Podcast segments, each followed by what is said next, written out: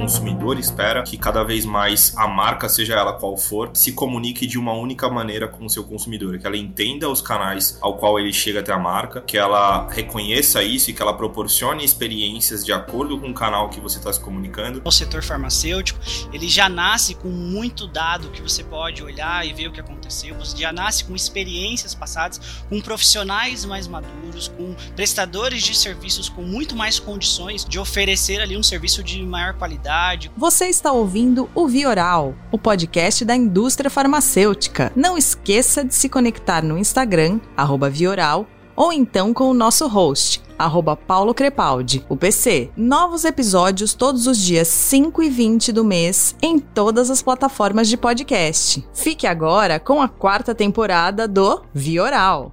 Olá, ouvintes do Vioral, estamos de volta para mais um episódio. Dessa vez para falarmos sobre o varejo farmacêutico online. Vamos discutir muito sobre o e-commerce e trazer dados do que vem acontecendo aqui no Brasil. Para isso, eu tenho dois convidados da Maestra, o Renato Azevedo, seja bem-vindo. Obrigado, Paulo. Obrigado a quem nos ouve do Vioral. É um prazer estar aqui hoje com vocês, bater um papo, vai ser super bacana. Tem, acredito que tem bastante coisa pra gente falar e bastante coisa pra gente complementar. Legal, show. E também temos aqui o Diego Rocha. Diego, seja bem-vindo. Muito obrigado, Paulo, Renato. Obrigado a todo mundo, pessoal. Espero que a gente possa compartilhar um pouquinho da nossa experiência, nosso conhecimento aqui sobre o setor farmacêutico. Exatamente, essa é a ideia. Vamos antes de mais nada, o pessoal tá curioso para saber quem que é o Diego, quem que é o Renato. Diego, você é daqui de São Paulo, conta um pouquinho o que que você faz, quem que você sim, é. Sim, sim, sou de São Paulo. Hoje na Maestra eu sou Head de Customer Success, né?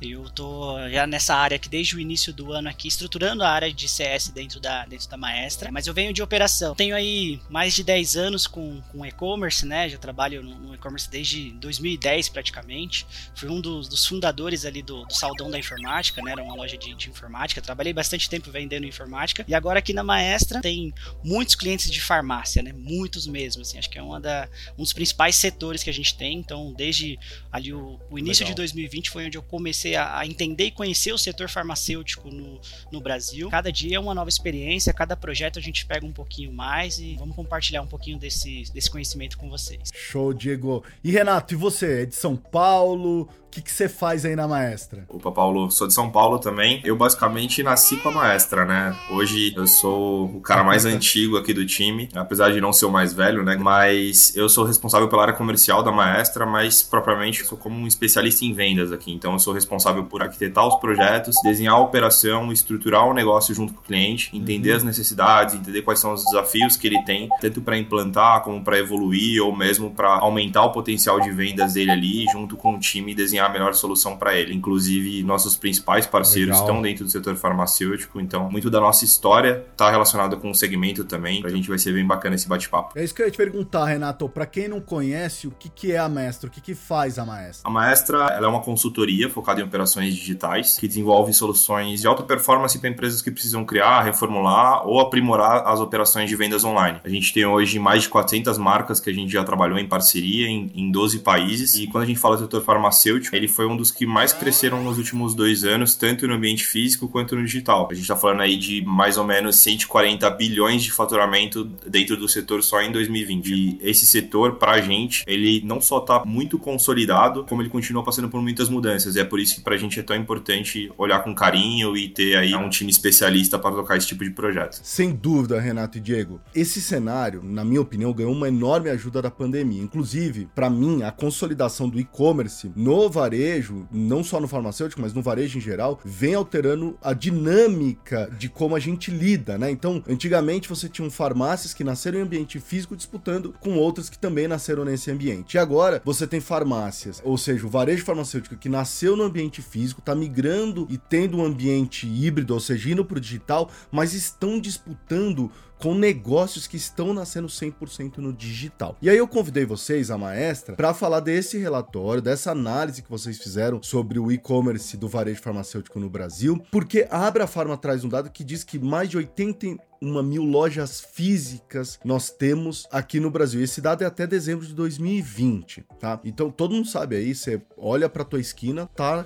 nascendo uma farmácia nova. Mas ao mesmo tempo, o IDC no início de setembro de 2021 apontou que 88% dos brasileiros já fazem compras online. E esse é o maior índice da América Latina. Como fica na opinião de vocês esse cenário, né? Lojas físicas versus lojas online. Esse é um ponto importante da questão das lojas físicas, né? Porque a maioria dessas lojas físicas hoje elas já estão buscando caminhos de ir para o digital, de ter a sua loja online ali. E muitas delas, o fato delas estarem pulverizadas em vários lugares diferentes, elas acabam usando a sua loja física como estoque. Então você fica mais próximo do consumidor e isso acaba deixando também o frete das compras mais barato. Então você, quando você vai comprar de uma rede, por exemplo, uma grande rede, uma drogaria... É o last mile que você está falando. Exatamente. Aí. Então quando você vai comprar de uma grande rede, por exemplo, uma drogaria São Paulo ou alguma outra maior, você consegue comprar de uma loja, de uma drogaria que está muito mais próximo da sua casa do que de um centro de distribuição. Então o frete fica mais baixo e você também consegue receber essas encomendas em um tempo menor, num prazo menor, até mesmo que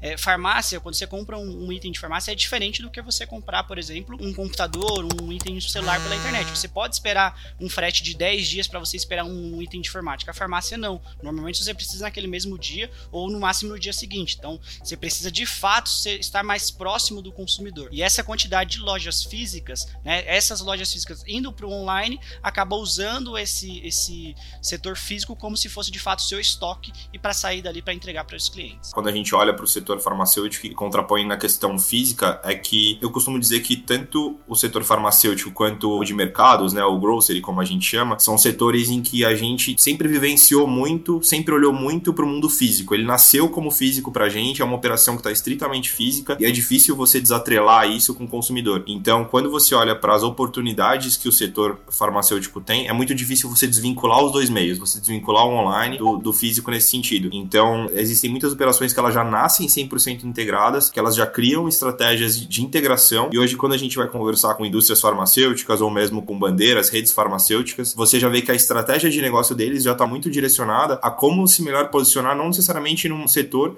em que tenha uma recorrência maior de vendas ou que tenha um potencial maior de vendas, mas que supra uma necessidade ali de localização dele para melhorar a distribuição dele. Então, esse é um ponto super importante na, no negócio, na estratégia. É, e não é à toa que o Brasil, quando a gente olha para número, para faturamento, hoje o Brasil representa o sexto maior país em vendas dentro do setor farmacêutico. Quando a gente olha só para online, a gente está falando dentro daqueles 120 bilhões que eu falei, 140 bilhões, a gente está falando aí de 1,1 bilhão somente de vendas 100% online. É um volume super expressivo e com certeza a gente tem aí operações que já estão direcionadas a esse ponto e já estão mirando esse segmento como uma estratégia de negócio também. Né? Renato, talvez as pessoas até fiquem curiosas para saber, esse foi uma demanda de vocês de irem estudar isso porque vocês têm contato com isso? Foi um pedido de alguém? As pessoas conseguem encontrar esse relatório em algum lugar? Dá pra gente essa noção desse relatório que vocês desenharam? Esse relatório a gente montou junto com um parceiro nosso, a Conduto. É um, um relatório onde a gente queria trazer insumos para que a gente conseguisse consolidar o que a gente já vinha vivenciando dentro das operações que a gente toca aqui dentro. Então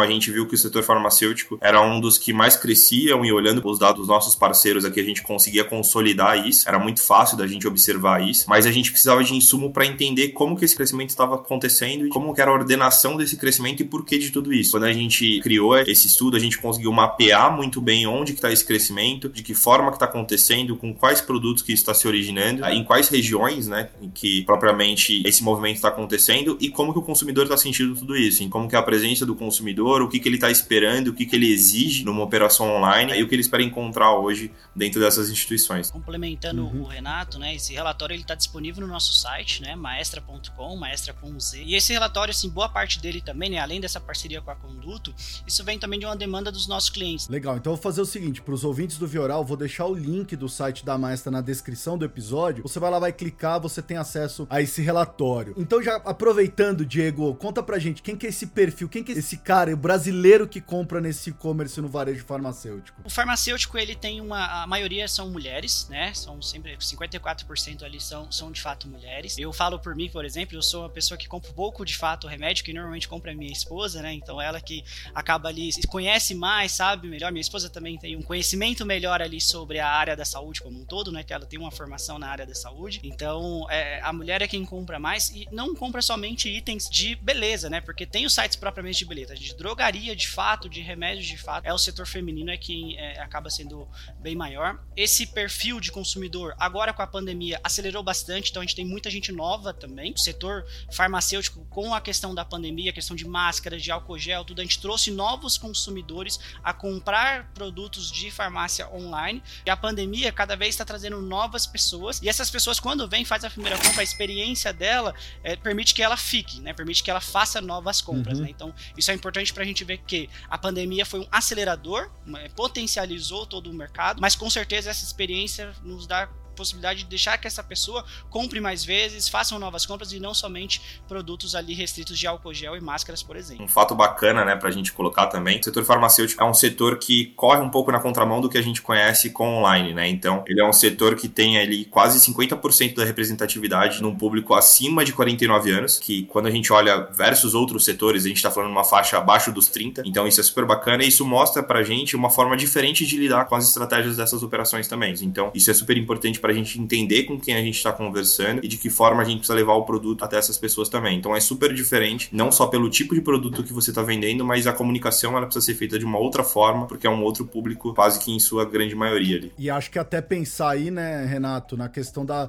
da fricção, né, do, da construção do teu portal é, e da maneira que você executa o teu e-commerce, né, porque você está falando de uma geração que talvez é, e aí eu não sei se vocês sabem disso, mas muita gente entrou no e-commerce pela primeira vez por causa da pandemia, né? E deve ter acontecido isso no varejo farmacêutico. Com certeza. É super importante a gente pensar, o Diego mencionou as grandes redes, né? e as grandes redes, elas por si só, elas já consolidam uma confiança muito grande com o consumidor, né? Hoje, se pensar há um ano e meio atrás, quando, quando começou tudo isso, eu conversava com a minha mãe, por exemplo, era uma pessoa super desconfiada para comprar na internet, ela uhum. às vezes me mandava os sites que ela queria comprar para ver se valia a pena, se fazia sentido ou não. E hoje, quem foi quebrando essas barreiras desse tipo de consumidor foram justamente as grandes redes. E quando você olha uma bandeira ali que você conhece, você olha uma frente de loja que você já conhece e, te, e traz aquela comunicação que você já está acostumado, isso te engaja mais a você querer consumir. Então, só um, um ponto adicional que é super importante quando a gente fala da, dos pequenos varejistas, que não necessariamente são super conhecidos ali pelo, pelo consumidor ou trabalham de uma forma mais regional, é super importante que as estratégias estejam alinhadas também nesse tipo de comunicação, como você falou, para que ele passe segurança, ele passe não só o conforto ali de você comprar online, né, de você vender online e chegar até o cliente ideal ali, mas você precisa transparecer essa segurança, essa confiabilidade para que ele consiga acessar ali e comprar com você, até porque não é uma compra por impulso, é uma compra por necessidade na grande maioria. A gente, em alguns bate-papos que eu já tive até com o Diego mesmo, a gente vê ali um crescimento de cerca de 20, 25% ao ano de novos consumidores e também correlacionado com o aumento de consumo de internet. Então você tem ali aumentos de pacote de internet, você tem aumentos de pacotes de internet móvel também, que é super importante. E isso, consequentemente, se relaciona muito bem com as vendas online também. E, e provavelmente o update dos smartphones também, né?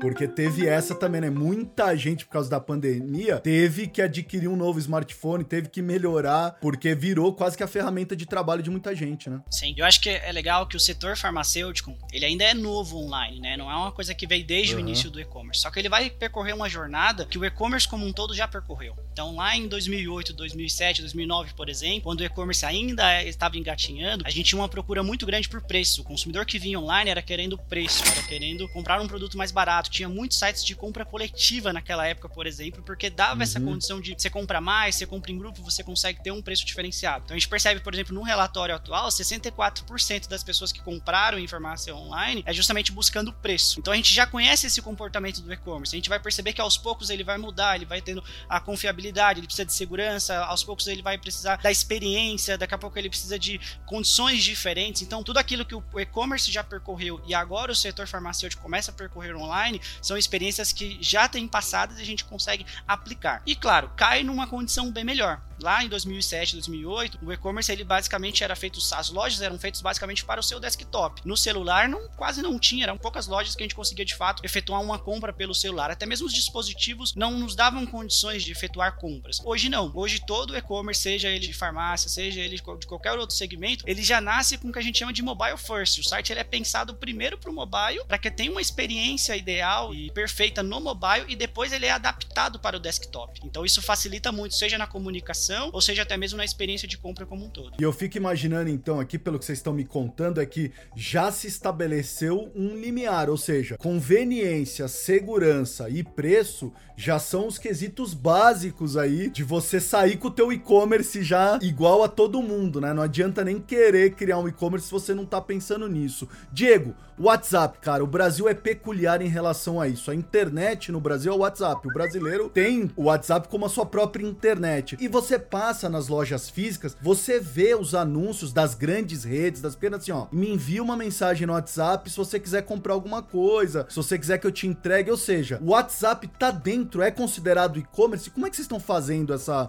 diferenciação? Sim, sim. O WhatsApp ele é muito mais que um canal de comunicação. Você é diferente, por exemplo, quando a gente tinha as lojas que ela tinha apenas o chat. Você entrava, fazia uma pergunta, você tinha a sua resposta ou um e-mail. WhatsApp não, ele é um canal de relacionamento. Então você não vai simplesmente tirar ali as suas dúvidas. Você vai de fato dar informações e insumos para aquela loja para que ela possa te classificar no seu CRM e começar a te oferecer coisas que você ainda não tinha. Claro que você iria precisar daquilo em algum momento ou outro, entendeu? Então, o WhatsApp sim, ele é uma forma também de e-commerce. A gente mensura qual é a origem das vendas, se essa venda veio pelo WhatsApp ou não, se essa venda utilizou, se esse consumidor utilizou o canal de WhatsApp ou não. E tem promoções exclusivas também para o WhatsApp para clientes que estão ali na base. Então, tudo é considerado como um CRM. E o WhatsApp, assim como o e-mail, chat e até as redes sociais, eles têm ali estratégias diferentes, condições e promoções também diferentes. Hoje a gente tem muito, muito cliente mesmo que só compra numa loja se ele primeiro chama ali pelo WhatsApp e consegue conversar com alguém. É aquele cliente que de fato tem a necessidade de conversar com um dos vendedores e tirar algumas dúvidas ou falar sobre o produto ali que ele precisa.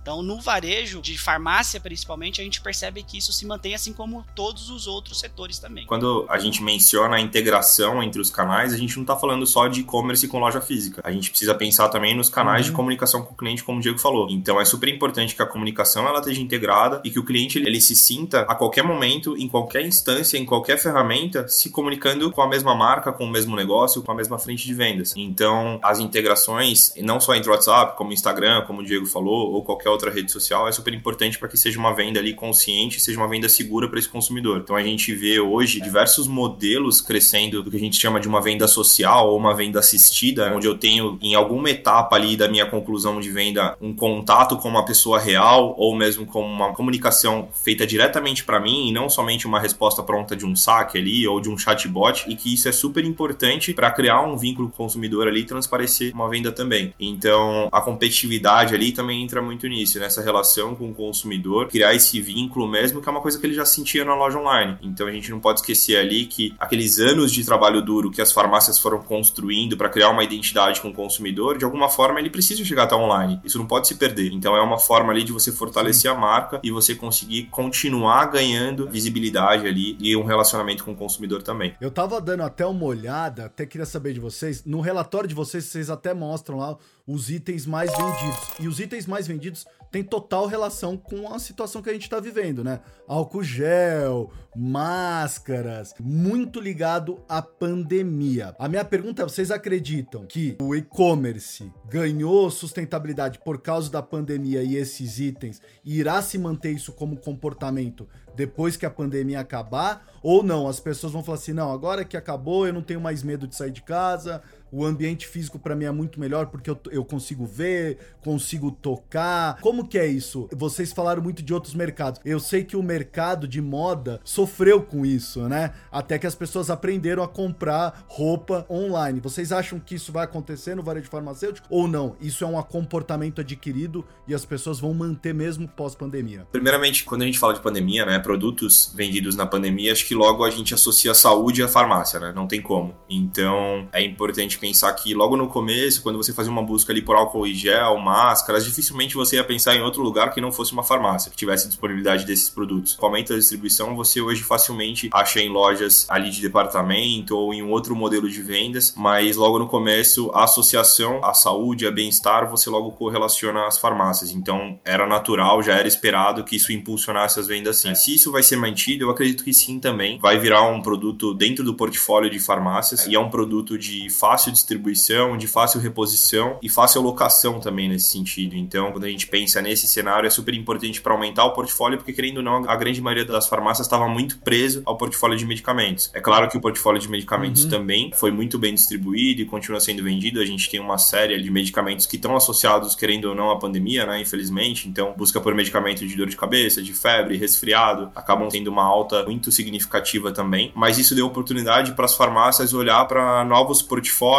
e abrir um pouco o leque ali. A gente tem operações hoje que quase que trabalham numa frente de vendas ali de produtos de rápido consumo, vamos dizer assim. Então, aquele last mile, como você falou, também dentro das, das farmácias, que é aquele boca de caixa que a gente chama, Sim. quando normalmente você já tá para fechar sua compra ali, aí você tá esperando na fila, aí você fala, puta, será que não leva uma barrinha de cereal aqui? Ou leva uma aguinha, leva alguma coisa? Isso tá entrando mais facilmente na casa do consumidor online também. Porque, é claro, quando a gente fala desses produtos apartados a uma compra, dificilmente você vai fazer uma compra desse produto somente no e-commerce. Você vai querer comprar na loja física, uhum. você vai querer se deslocar ali um quarteirão para comprar uma água, comprar uma barrinha de cereal. Mas quando você está falando por uma compra de necessidade, que você já tem um ticket médio alto, esses produtos acabam entrando muito mais facilmente. E para quem está vendendo, isso é super importante ali. Esse modelo de cross-selling, às vezes, ou mesmo de um upselling, que não necessariamente é você vender um remédio mais caro do que o remédio que o consumidor precisa, fica muito melhor para eles trabalharem esse aumento de ticket médio também. Então é uma forma de você fortalecer o portfólio e com certeza converter mais sim. E é interessante, Renato, que você coloca até para mim um olhar da mudança da loja física, né? As farmácias acabam, quem viaja muito para fora, tá acostumado com aquela farmácia que é quase que um supermercado, né? E aqui no Brasil a gente não tinha tanto isso. Então, eu acho que isso até acaba impulsionando essa mudança de estrutura de que tipo de produto eu vou ter na minha loja, uma diversidade muito maior e produtos às vezes nem tão relacionados ao que a gente está acostumado na farmácia tradicional, né? No relatório de vocês, vocês falam do ticket médio de 129 reais em 2020. Né? Isso é era mais alto do que vocês esperavam? É o normal? Tá muito diferente do ticket médio da compra física? Dá um parâmetro para nós aqui. Quando a gente vai olhar comparado ao e-commerce como um todo, é um ticket médio menor, muito por conta dos equipamentos de informática, de celulares. O setor farmacêutico ele tem um ticket médio maior, porém, comparado ao setor físico, ele é muito maior. A gente tem algumas pesquisas aqui de dados de ticket médio das lojas físicas, ele chega em torno de 60, 70 reais. A gente já tá batendo ali quase mais do que o dobro, na verdade, ali do ticket médio do setor físico. Então, quando a gente olha para o online, a pessoa normalmente quando ela precisa de um equipamento, de um medicamento, ela não compra somente aquele produto, ela vai acabar comprando um item a mais ou ela compra em quantidade maior para ela conseguir aquele desconto, para ela se enquadrar em uma faixa de promoção que a loja, que o lojista está fazendo. Ou um frete gratuito, né? ou exemplo. o próprio frete grátis, que tem bastante, né? A partir de X reais você tem ali o frete grátis. Então, esse ticket médio para o setor farmacêutico, ele é bem maior do que o esperado quando a gente vai comparar assim com o mundo físico, né? Foi um aumento muito grande mesmo. É importante a gente ressaltar também que o setor farmacêutico ele tem certas limitações. Então, apesar da gente olhar para o ticket médio e a gente pensar muito nessa compra por necessidade, mesmo que a gente traga hoje dentro do portfólio ali alguns produtos que não tem a ver com o setor farmacêutico, mas ajudam a incrementar esse ticket médio, da mesma maneira a gente tem limitações. Então hoje o setor farmacêutico ele não pode trabalhar com alguns produtos e isso de certa forma acaba sendo um teto, vamos dizer assim, para a maneira como o e-commerce pode traçar suas estratégias. Então existem operações hoje de grandes redes que eles têm mais de um setor em que eles atuam. Hoje a gente tem, principalmente aqui em São Paulo, a gente vê muito isso, né? Mercados, por exemplo, que tem a sua bandeira de drogaria ali também. E por que, que isso é apartado no mundo físico. Não sei se vocês já notaram, mas o mercado ele tem sempre a farmácia fora do mercado, porque o mercado ele não pode comercializar produtos farmacêuticos e a farmácia não comercializar os, os produtos do mercado. É a mesma coisa dentro do e-commerce. Então eu não posso sair agregando todos os produtos ali que eu acho que tem saída, que podem ter um ticket médio ali, que vai incrementar, vai virar um upselling para mim, porque isso não pode ser feito. E aí vocês me deixaram curioso, Renato. Você falou isso, eu fiquei pensando aqui agora. Como é que fica então a Amazon, Mercado Livre, que são esses multiportais que vêm de, de A a Z. Como é que fica a farmácia dentro desses canais aí? Acho que o Diegão vai complementar bastante para mim, que tem um cara que é especialista em marketplace, é o Diego. Mas você vai notar que nesses grandes marketplaces, eles têm sempre uma setorização muito forte. Então você precisa setorizar isso muito bem. E como são marketplaces, são saídas totalmente diferentes, são notas diferentes, são produtos apartados, saindo de locais diferentes também. Então você não está comprando de um único vendedor ali. Você não vai ter um vendedor te vendendo uma carne e vendendo um medicamento. Você não vai ter isso uhum. vindo na mesma nota para você, fazendo a mesma venda. Você vai ter os sellers que a gente chama, né, que são os vendedores dos marketplaces, fazendo vendas apartadas. Isso tem que estar tá muito bem setorizado e muito bem informado para o consumidor que são produtos diferentes, que são propósitos diferentes, que são modelos de vendas diferentes também para se adequar à legislação que a gente tem. Então, até os modelos de promoções, como o Diego estava falando, frete grátis e as formas como você vai trabalhar, também tem que ser muito bem pensadas, porque existem formas de você anunciar o seu produto Sim. também, tá? Hoje você não pode, por exemplo, como a gente faz muito, você mencionou moda, né? Você mencionou o setor de moda, é. que é um setor que aqui no Brasil cresceu muito, com certeza foi um dos primeiros a aderir às operações online. Mas hoje, se eu quero vender uma roupa, por exemplo, eu posso falar, compra essa camiseta que você vai ficar mais bonito, você vai ficar mais bem vestido, você vai ficar mais afeiçoado. Com medicamento eu não posso fazer esse tipo de venda. Eu não posso fa falar para você assim, ó, compra esse medicamento que você vai ficar, você vai render mais no trabalho, você vai ser mais ativo. Você não pode fazer esse tipo de relação. Então você tem que trazer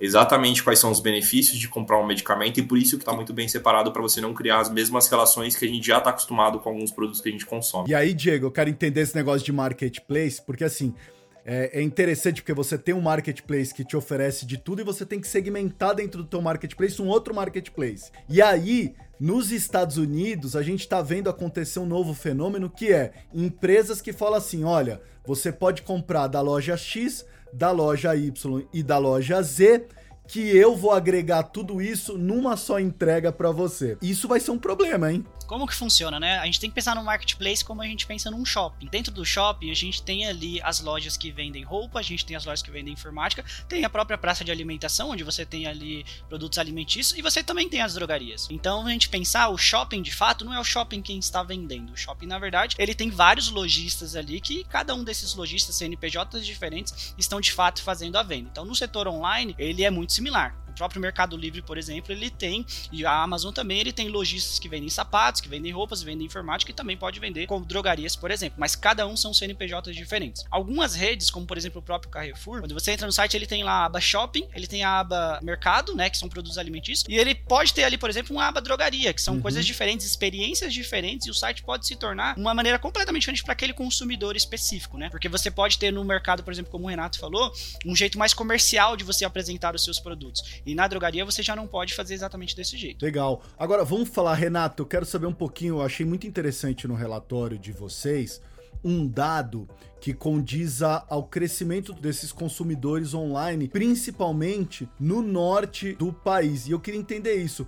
Porque vocês trazem lá no relatório, por exemplo, Sul 16%, né? Sudeste e Centro-Oeste com 17%, Nordeste com 19% e o Norte com 26%. Se a gente olhar bem, na verdade, as outras regiões também cresceram muito, mas elas já possuíam uma certa maturidade que facilitou essa continuidade em relação às compras online. Então o movimento ele foi o mesmo dentro de todo o país, mas a região Norte, como ela estava um pouquinho atrás, ela precisou amadurecer muito mais rápido para dar conta da demanda online que começou a criar, e isso se reflete nos números de forma proporcional. Recentemente até eu fiz uma viagem à região Norte e fica claro no discurso dos varejistas o quanto eles tiveram que se movimentar para atender a demanda de uma forma acelerada. Então, o mercado ele já tinha uma demanda, mas ele ainda estava muito preso a essa relação física com cada um dos varejistas. E aí, com esse grande movimento, a gente que está aqui na região sudeste ou na região centro do país, a gente já estava mais tranquilo em relação a isso, já estava um pouco mais estruturado. Eles tiveram que fazer um movimento muito mais acelerado para dar conta de tudo isso. E Renato, já aproveitando já o embalo para vocês dois me explicarem, fala um pouquinho dos diferenciais desse segmento no, na ação online. Então, por exemplo, você tem a venda de medicamentos com restrição, a gente estava falando agora desse problema de entrega, né? Eu sei que, por exemplo, a RAP estava tentando é, testar né, medicamento controlado. Você tem modelos de assinatura, você tem aqueles programas para paciente. Conta um pouquinho como que isso se insere dentro do cenário online? Hoje, acho que algo que a gente, desde o meio físico, a gente já convive muito, né? Se a gente puder destacar um, um, primeiro aí, é o famoso PBM, que a gente chama, né? Que é o Programa de, de Benefícios e Medicamentos. O PBM, ele tem uma relação direta com a indústria farmacêutica e com a produção de medicamentos e é algo que a gente sempre, conhecendo ou não, sempre consumiu. Então, aquela famosa notinha que o farmacêutico vinha ali no PDV, puxando através do nosso CPF pra gente ver se a gente tinha algum desconto ou não. Então, isso era algo muito comum e que muitas vezes a gente gente nem sabia que a gente estava consumindo dessa forma, né? Então, o consumidor Sim. final, muitas vezes, ele nem sabia que esse programa existia. Ele sabia que tinha alguma relação ali com o benefício médico dele, né? O convênio médico, mas ele nem sabia que isso por trás tinha um grande investimento ali, um grande entrosamento entre a indústria farmacêutica e o ponto de venda. Quando a gente traz isso para online, ele já nasceu como uma necessidade. Então, qual que foi o grande desafio disso, né? A gente, voltando lá no começo da nossa conversa, é um setor que ele está muito preso, estava muito preso, na verdade, com essa relação física com o consumidor. Isso, de certa forma, ele gera muito mais desafios para a gente criar uma integração não só entre os canais de venda, mas entre os sistemas que correlacionam essa venda. Então, quando a gente vai se comunicar com essas indústrias, a gente tem que trazer isso em tempo real para o consumidor, vira um grande desafio. Mas para o consumidor é uma necessidade mais do que prioritária, porque eu sempre comprei dessa forma. Então, para mim, uma empresa, uma rede de farmácias que não traz um benefício para mim ou que não aponta que eu posso ter um desconto com o meu convênio, com o meu benefício uhum. médico, isso sou estranho. Então, eu acabo sentindo que eu estou perdendo. Lembra que lá atrás você falou que eu preciso trazer preço também nesse setor? Sim. Então, é esse preço que acaba afetando muito e acaba sendo um diferencial. Então, por muitas vezes, isso acaba sendo uma trava ali para início de projeto, porque é, o back-office, como a gente chama, né, o que ocorre por trás da operação, ele não está tão bem estruturado assim, ou as, as empresas não estão tão preparadas para o digital. Então, quando a gente conversa com o setor farmacêutico, a gente conversa com todo o setor e não só, somente o, o PDV, né? Então, é super importante a gente arquitetar tudo isso para que se comunique e se converse todas essas frentes. Que legal. Bacana acrescentar, né? Como o Renato falou mais cedo, o varejo físico, né? As farmácias, é, lojas físicas ali de fato, elas avançaram durante tanto tempo, né? Bastante tempo ali, que essa experiência que foi feita, ela tem que trazer para online. Então hoje, quando você entra numa farmácia, você já espera ter um desconto, você já espera que o seu CPF vá te dar algum benefício ali, né? Então hoje, no e-commerce, quando a gente pensa de, no ramo da farmácia, a parte do PBM, ele já não é mais só um diferencial, ele é quase que uma obrigação de fato. Você já nasce no e-commerce de farmácia com um PBM, porque o seu cliente ele vai esperar que a hora que ele coloca o CPF dele, ele coloca ali o produto, ele já tenha um desconto nessa compra. Então é interessante trazer tudo que a gente avançou no varejo físico para o mundo online. E hoje todas as lojas que a gente implanta aqui no ramo da farmácia, ele já sai praticamente com um PBM ali, porque o consumidor está esperando isso, né? Ele é mais que um diferencial. E quando a gente fala de recorrência, né, que foi outro ponto que você mencionou, Paulo, a gente precisa ter um certo cuidado. Isso entra um pouco naquele discurso que eu falei em relação à forma como você vai vender o produto, a forma como você vai oferecer. Eu não posso criar uma assinatura de medicamento, por exemplo, falar assim, pô, você gosta de comprar um Dorflex aí? Coloca aqui uma assinatura semanal, uma assinatura mensal, eu não posso ir dessa forma abordar o meu cliente. Mas eu posso conhecer o meu cliente e entender as necessidades dele. Então eu posso entender que a compra de um Dorflex pelo Diego é uma compra recorrente. Então eu posso me comunicar com o Diego e falar assim: ó, oh, Diego, a gente vê aqui que você consumiu esses medicamentos e pelos nossos cálculos aqui, talvez já esteja acabando, dependendo da se for um medicamento controlado que você teve um acesso ali a uma receita. Então, ah, você já fez uma volta ao médico, então você já já retornou ao médico para saber se está tudo bem, você já está melhor nesse sentido. Pô, não voltei ao médico, então eu preciso voltar ao médico para ter receita para comprar de novo. Então a forma como você vai abordar esse consumidor é um pouco mais delicada, mas são estratégias super importantes. Hoje o cenário, o consumo de medicamento controlado, ele tá num cenário exponencial, com certeza. Então assim, se eu conheço melhor o meu consumidor, entendo a rotina dele, entendo as necessidades dele, com certeza na hora da venda ele vai estar comigo também. Importante acrescentar aí também que essa venda de produtos que são restritos, hoje o e-commerce ele já tem uma estrutura que permite o lojista fazer efetuar essa venda de fato para produtos que precisam de receita. Então o consumidor ele consegue entrar na loja, enviar a receita com a quantidade exata que ele tem ali permissão para poder comprar. O lojista faz essa autenticação ali daquela receita, se de fato está tudo certo, corrige, vê tudo que ali o médico receitou de fato, coloca somente a quantidade específica para aquele período que a pessoa pode comprar aqueles itens e autoriza essa venda. Então hoje no e-commerce ele tem essa personalização de você comprar um item restrito e ainda assim ter a segurança que o, o setor exige. E isso vai avançar, né? Porque a receita online depois vai ficar tudo integrado, né? O cara já dispensa a receita online, isso já tem que estar tá num sistema que a própria farmácia possa fazer a busca automática. Diego, eu fiquei impressionado com o dado, vocês trazem as formas de pagamento desse mercado do e-commerce. Óbvio, cartão de crédito é a forma mais comum, mas eu vi que boleto bancário também por quê? Eu não tinha essa ideia que o boleto bancário era tão forte dentro do e-commerce. Sim, sim. O boleto bancário ainda é muito forte, não só no setor farmacêutico, tá?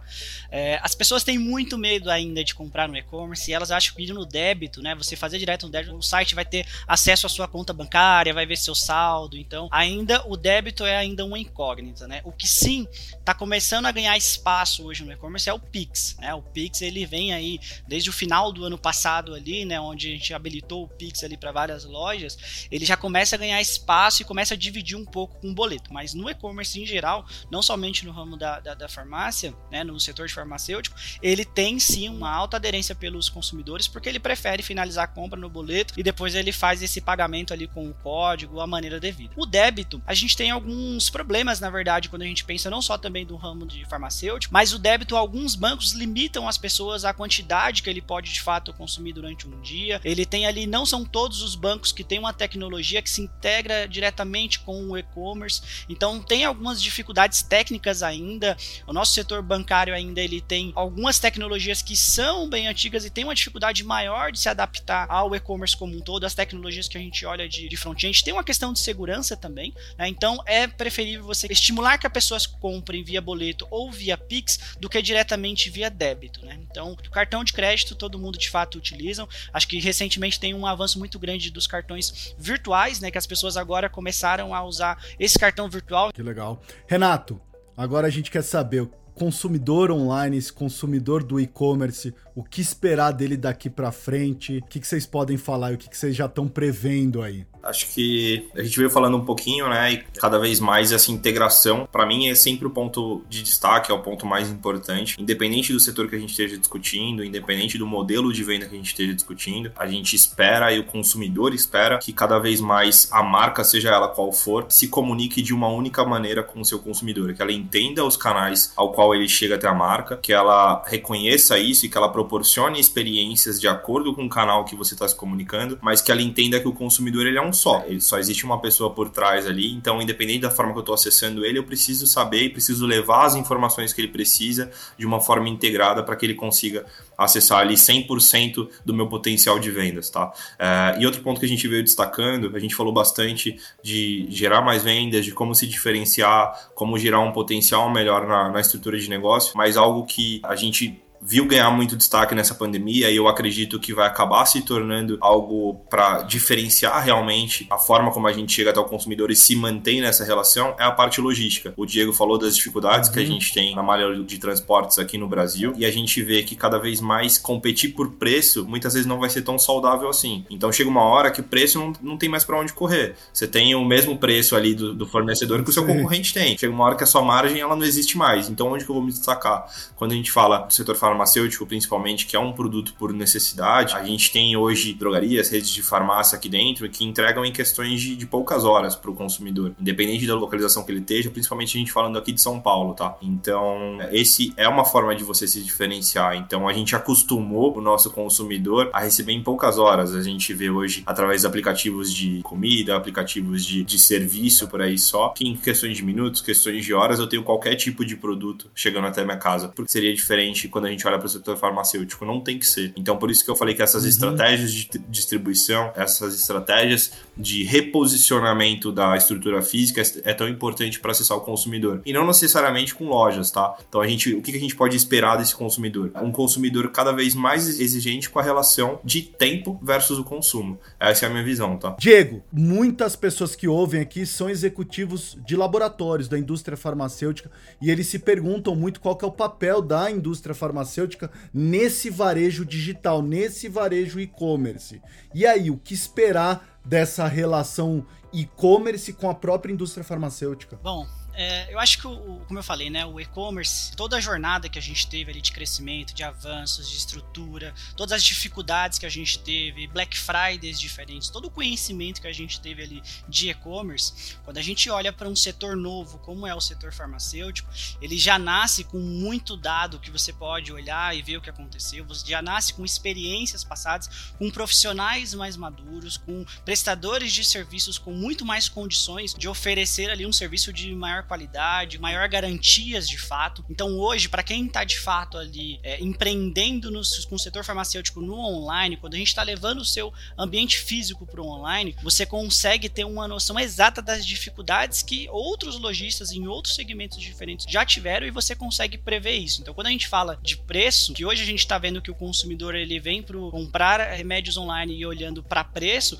lá atrás no e-commerce já foi assim. Isso todo mundo que ia comprar em qualquer loja comprava online porque falava que era mais barato do que você comprar em loja física. Hoje o preço é o mesmo, a experiência cada vez está sendo a mesma. Você pode comprar online e entregar eh, na sua casa, ou você pode comprar online e buscar na loja física. Então, tudo isso que o e-commerce foi passando de mudanças, quem está começando agora, ou quem está levando o seu ambiente, sua loja, seu, a sua farmácia do ambiente físico para o online, vai conseguir pegar todos esses dados antigos e como foi feito essa mudança, essa jornada, para você já nascer da maneira correta. Eu costumo falar que eh, é bom a gente aprender de fato com os erros, a gente tem que errar e aprender, mas se a gente puder aprender com erros dos outros e com as jornadas passadas, melhor ainda, né? Então tem muito material, muito conhecimento já histórico aí do e-commerce que a gente precisa conhecer e saber e buscar também parceiros que tenham já é, passado por estes momentos para entender como você nasce no e-commerce, como que você se prepara a sua farmácia para uma Black Friday, como que você pode oferecer uma experiência melhor para o seu cliente, o que que o seu, seu cliente está de fato esperando quando ele faz uma compra de um medicamento online. Ou seja, indústria farmacêutica, meus amigos de laboratório, preparem time de e-commerce aí dentro da estrutura de vocês, porque vai precisar, né? Exato, exatamente. Aqui eu tenho uma, um ponto importante. Dentro da Maestra, a gente tem muitos clientes que são de lojistas, né? E a, justamente a minha área de Customer Success, como eu fui head de e-commerce durante muito tempo, e eu lido com muitos gerentes de e-commerce ali da área de farmácia, normalmente quem está à frente do e-commerce é uma pessoa que já vem do mundo físico, que tem muito conhecimento uhum. de farmácia como um todo, mas não tem, às vezes, tanto conhecimento assim de e-commerce. Então, o que a gente faz aqui dentro da Maestra é também preparar, às vezes é um farmacêutico, às vezes é uma pessoa ali da própria família, ou às vezes é uma pessoa Legal. de fato de mercado, um empreendedor ali, que já vem do mundo físico. Então, a gente faz essa preparação, como que é, quais são os KPIs que você tem que olhar, como que você faz um plano de metas pensando no e-commerce, qual que é o planejamento ideal, como que você traz novas pessoas para sua loja. E esse conhecimento de e-commerce a gente tem aqui também e a gente faz essa junção com os nossos clientes. Falando especificamente da indústria farmacêutica, né, a gente falando das grandes indústrias, até pequenas indústrias, existe um outro ponto que também aí permeia o cenário farmacêutico é que a indústria ela não pode ter uma relação direta com o consumidor. Tem esse ponto também. Exato. Então, a indústria muitas vezes pensa, pô, se eu não posso vender para o consumidor, tudo isso cai por terra para mim, eu não posso fazer nada, vou ter que ficar parado aqui. E não é muito bem verdade. A gente tanto falou do Mercado Livre, a gente tanto falou dos grandes marketplaces, e esse é um grande potencial estratégico que as indústrias podem explorar. Você tem os dois lados da moeda ao seu controle. Você tem o contato direto com uh, os grandes sistemas, com as integrações, com todos os benefícios uhum. que a gente falou e os dados dos consumidores. Então a gente falou de PBM, a gente falou de outros benefícios, outras formas de você reconhecer o seu consumidor, como o Diego mencionou. E você tem do outro lado os farmacêuticos, você tem as grandes drogarias, as redes, você tem o contato deles também. Então, entrar como intermediador, uma estratégia de intermédio, pode ser um canal super importante para você consolidar mesmo a indústria e trazer esses caras ainda mais para perto. Qual que é o grande benefício de eu estar num grande shopping e vender no grande shopping e não colocar minha loja no meio da rua? É todo o movimento, toda a informação, tudo que o shopping pode me proporcionar, com todo o tráfego que ele é, proporciona para mim, que sozinho eu não conseguiria. Então, esse pode ser o grande papel de uma indústria também. A, a indústria, ela é munida de, de informações que muitas redes não têm. E ela é munida ali de um potencial de vendas que muitas redes nunca vão ter. Quando a gente fala de redes pequenas, redes regionais, e essas redes às vezes elas podem ampliar o portfólio dela, podem ampliar o alcance de vendas dela também, se elas se beneficiarem com esse papel na indústria. Legal, perfeito. Olha, aqui no Vioral a gente tem um quadro que eu tirei lá do New York Times que eu faço uma pergunta para vocês, para conhecer vocês um pouquinho mais. E eu vou fazer essa mesma pergunta para os dois, quero escutar dos dois. Se vocês soubessem, eu vou começar com você, Renato. Se você soubesse que você estaria isolado por tanto tempo, o que, que você teria feito de diferente? Caraca, difícil, hein? Muito difícil. O que eu teria feito diferente? Olha, eu sou um cara não tão velho, né? Eu tenho aí 28 anos e não necessariamente pela pandemia, tá? Mas é uma coisa que nos últimos anos, o pessoal fala que quando você vai chegando nos 30, você vai refletindo sobre muita coisa, né? E eu ainda não cheguei, espero que demore mais do que eu tô percebendo para chegar nos 30, mas com certeza é uma coisa que a pandemia deixou muito evidente para mim, né? É, deixou de uma forma assim que, que me tocou muito. Talvez pela idade que eu tinha, né? Assim, há, há uns anos atrás, eu, eu fui um cara que foi crescendo muito direcionado pro trabalho e conforme eu fui me tornando independente, eu sempre fui um cara apaixonado pela minha família, mas que convivi pouco com a minha família. Então a pandemia deixou isso ainda mais evidente, porque as oportunidades em que eu gostaria de ter ido conviver, eu não consegui, porque eu não, eu não podia. Diferente de quando eu me isolava porque eu queria e podia a qualquer momento falar assim: ah, não, vou ficar aqui uma semaninha sem ver ninguém, depois vou lá e vejo meu pai, vejo minha mãe. Então, com certeza, se eu pudesse, sabendo que iria acontecer tudo isso, eu teria aproveitado muito mais os momentos com a minha família, que é o que eu tô tentando aos poucos e fazendo agora. Então, com certeza, eles se tornaram minha prioridade número um. E esse tempo todo eu tô tentando aproveitar muito com eles, porque a gente não sabe o que vem pela frente. E, e com certeza, tudo isso que a gente está construindo aqui, olhando para trabalho, trabalho, é, muitas vezes pode ser deixado para um segundo plano e a gente aproveitar melhor aqueles que estão em torno da gente. Legal, Renato. E você, Diego, se você soubesse que estaria isolado por tanto tempo, o que você teria feito de diferente? Cara, sem dúvida alguma, eu teria tirado meu visto, porque está uma dificuldade absurda para você conseguir agendar entrevista para o visto dos Estados Unidos, né? Então, sem dúvida alguma, eu teria tirado meu visto. Mas acho que a. E saudades das muambas, né? É, demais, demais. Mas acho que esse ponto que o Renato falou é verdade, né? A gente percebeu aí com a pandemia as relações né, familiares, como a gente sentiu de fato uma, uma necessidade de estar mais próximo das pessoas, de amigos também. Muita gente que mora em apartamento acabando comprando casa, mudando, porque quer. A partir do momento que você está dentro de casa, a, o apartamento fechado é muito diferente quando você está assim, né? Você só vê da varanda as coisas, então você quer ter um quintal, você quer pensar diferente. Então, eu acho que tem muitas coisas assim que a gente pode olhar e falar que faria diferente. Sabe? Mas eu acho que eu, olhando do ponto de vista profissional, talvez o que eu teria feito é também ter preparado outras pessoas ao meu redor para poder escalar tudo aquilo que precisou, né? Quando a gente olha do ponto de vista de equipe, de fato, de outras pessoas, eu acho que eu me senti muito bem preparado, consegui surfar essa onda do que aconteceu com o e-commerce, com tudo, mas eu gostaria que outras pessoas também ao meu redor tivessem também o conhecimento, conseguissem também surfar essa onda, tivessem preparado para aquele momento. E eu falo não só internamente, mas também os nossos próprios lojistas, né? Muitos dos nossos lojistas a gente sentia o pânico ali que as pessoas tinham de tipo, tô com a minha loja física parada, o meu franqueado tá ali me cobrando porque o que, que vai acontecer, o shopping dele tá parado. Então talvez se a gente tivesse é, preparado melhor também esses nossos clientes para esse uhum. momento, claro que ninguém sabia que isso poderia acontecer, mas se, se eu soubesse disso, eu acho que seria um ponto que eu gostaria de ter compartilhado mais o meu conhecimento para que as pessoas pudessem pensar com calma, com tranquilidade e conseguisse tocar ali nesse, nesse momento difícil que o Brasil inteiro passou, o mundo inteiro passou. Legal, e vocês compartilharam muita coisa, esse tema é tão legal, dava pra gente ficar muito mais tempo, porque eu tô cheio de perguntas ainda para fazer. Quem sabe a gente deixa para uma próxima. Então eu quero aqui agradecer o Diego e o Renato, que são da Maestra, que é uma consultoria de soluções em vendas online que tem especialização também no nosso mercado de saúde com vários clientes. Diego, muito obrigado aí pela sua participação. Eu que agradeço, pessoal. Espero ter conseguido contribuir aí um pouco com o conhecimento que a gente tem aqui, com a experiência que a gente tem nesse anos de varejo online e principalmente em farmácia. E fico à disposição, né? Nosso site está aí, os nossos contatos também. Qualquer coisa, estamos por aí. Maravilha. Ó, vou deixar tudo na descrição do episódio para vocês entrarem em contato com a maestra. Renato, obrigado, viu? Imagina, Paulo. Eu tenho que agradecer, agradecer a quem está nos ouvindo também. É sempre um prazer falar de e-commerce, é sempre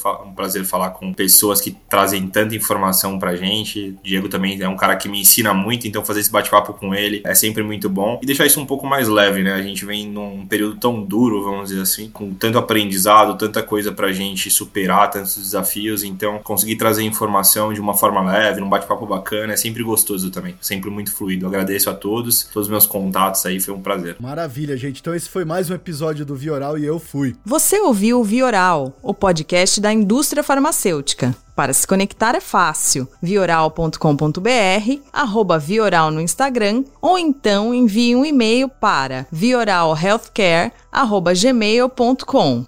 Até a próxima dose oral quinzenal para seus ouvidos.